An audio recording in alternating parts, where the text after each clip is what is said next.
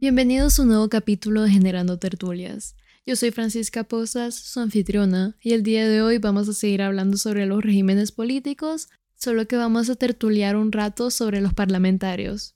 Así que vamos a ello.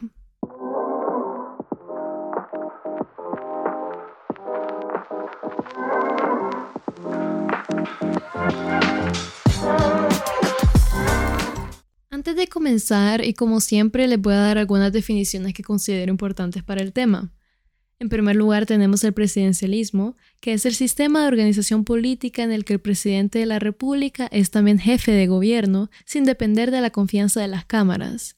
Y en segundo lugar, tenemos parlamento, que es el órgano político encargado de elaborar, reformar y aprobar las leyes, constituido por una o dos cámaras cuyos miembros son elegidos por los ciudadanos con derecho a voto y que está regulado generalmente por la Constitución. Bueno, lo que conocemos como un régimen parlamentario es un sistema, bueno, un tipo de organización política en la que la rama ejecutiva del gobierno depende del apoyo directo o indirecto del Parlamento, a menudo expresado por medio de un voto de confianza. La composición de un gobierno parlamentario es diferente, dependiendo de la manera de ejercerlo. Sin embargo, está generalmente compuesto de un jefe de gobierno, sea presidente, primer ministro, rey, como sea que se llame la máxima autoridad, el Parlamento y el Poder Judicial, que para ejemplificar podría ser la Corte Suprema de Justicia.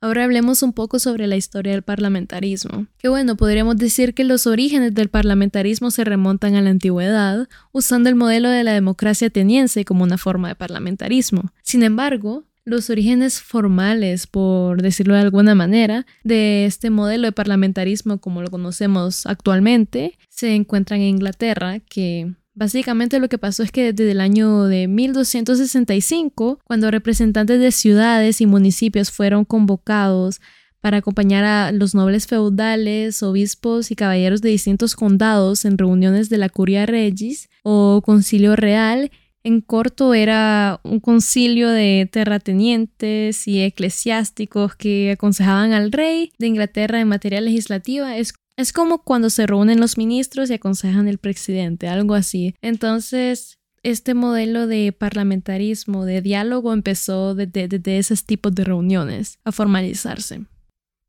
Siguiendo en Inglaterra, ya para el siglo XVI estaba establecida una estructura del Parlamento. Este trabajaba en conjunto con los reyes, así se creaban leyes y se presentaban las quejas del pueblo y también se ponían los impuestos que de esta manera se mantenía la corona. Aquí hablamos de una monarquía parlamentaria, donde el poder no reside solamente en las manos del rey. He aquí uno de los principios de la separación de poderes. No obstante, sucedieron muchos conflictos y unas revoluciones que tomaron lugar en el siglo XVII debido a varias disputas entre la monarquía encabezada por Cromwell y el Parlamento, así que no fue nada fácil mantener este trabajo en conjunto. Pero igual, acá es donde vemos un tipo de iniciativa para gobernar con diálogo.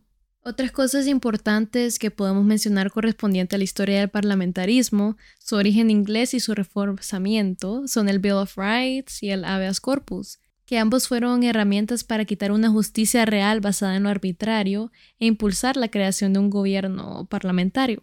Los británicos fueron quienes dieron los primeros pasos para formalizar y establecer este concepto de parlamentarismo. No obstante, este mismo se fue esparciendo en Europa, y más precisamente en Francia y Alemania.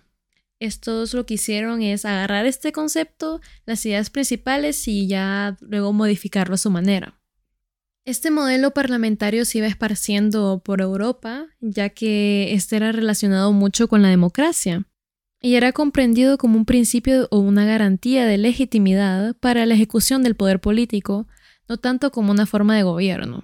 Sin embargo, también se relaciona mucho con la democracia como resultado de un rechazo muy grande hacia el absolutismo y a todo lo que es monarquías totales y absolutas.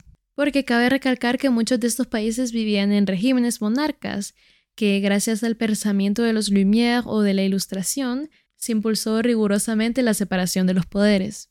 Lo interesante de todo esto es que también después de que el concepto se esparció por Europa y como cada quien tenía una versión distinta de lo que era el parlamentarismo y, y la manera de ejercerlo, llegó un tiempo en el que ya había un acuerdo para definir lo que era el parlamentarismo en sí, que vendría siendo visto como una herramienta de diálogo racional para que el sistema legal dejara de ser regido arbitrariamente. Ahora, ¿qué países son los que actualmente tienen un régimen parlamentario?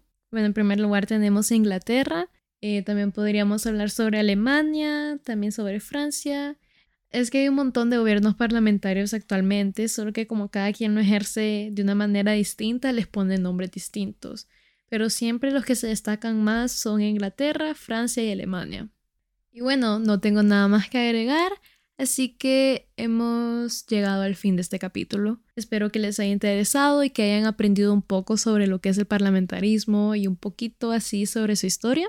Nos vemos en la próxima tertulia.